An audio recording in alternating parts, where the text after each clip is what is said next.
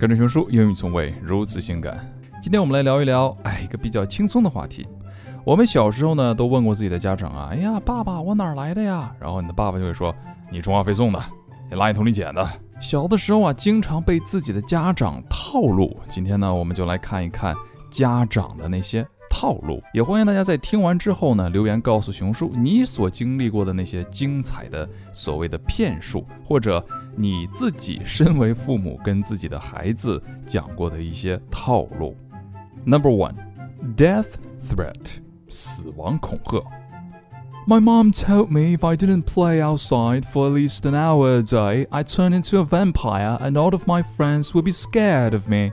啊，所以《暮光之城》呢，就是一群宅男不肯出去玩的小孩儿演出的故事喽。Number two, a little birdie told me. My mom used to tell me she had a little bird that would fly around outside and watch me when she wasn't around and would tell me if I did anything bad. I still hate birds. 啊，poor kid，你这得做多少亏心事儿啊！现在还害怕小鸟。Number three, what's your favorite?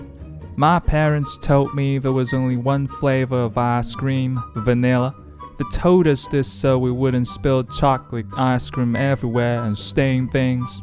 So life is like a box of chocolate. You'll never get what you want. And number four, the seed situation. Neither of my parents buy watermelon. I asked my parents why we never had watermelon in the summer, and my mom told me the watermelon seeds were dangerous. She said if I ate one by accident, a whole watermelon would grow inside of me. Mother. Oh, so that's why you've never tasted the sweetness of watermelon. and next, the plant perception. I used to tell my daughter plants cry if you pull them out of the ground or rip leaves off. Obviously, this backfired when she refused to eat things like lettuce. 所以我每吃一口菜呀，我疼死了。So the plants are crying. 这一定是你在切洋葱的时候跟他说的吧？Ghostly quiet. On road trips, my dad told me that those watch for falling rocks signs were actually about ghosts that threw things off the ledges.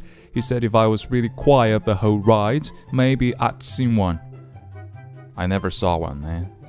It's really cute what we tell the children and they can actually believe in it. So, what have your parents told you, huh? 欢迎大家想想自己的童年都被家长骗过什么，有什么经典的瞬间，留言给熊叔吧。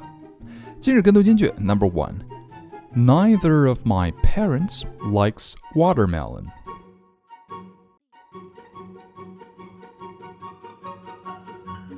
Number two. I used to tell my daughter plants cry if you pull them out of the ground or rip leaves off.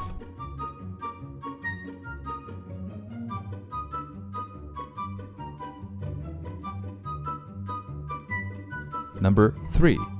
He said if I was really quiet the whole ride, maybe I'd see one.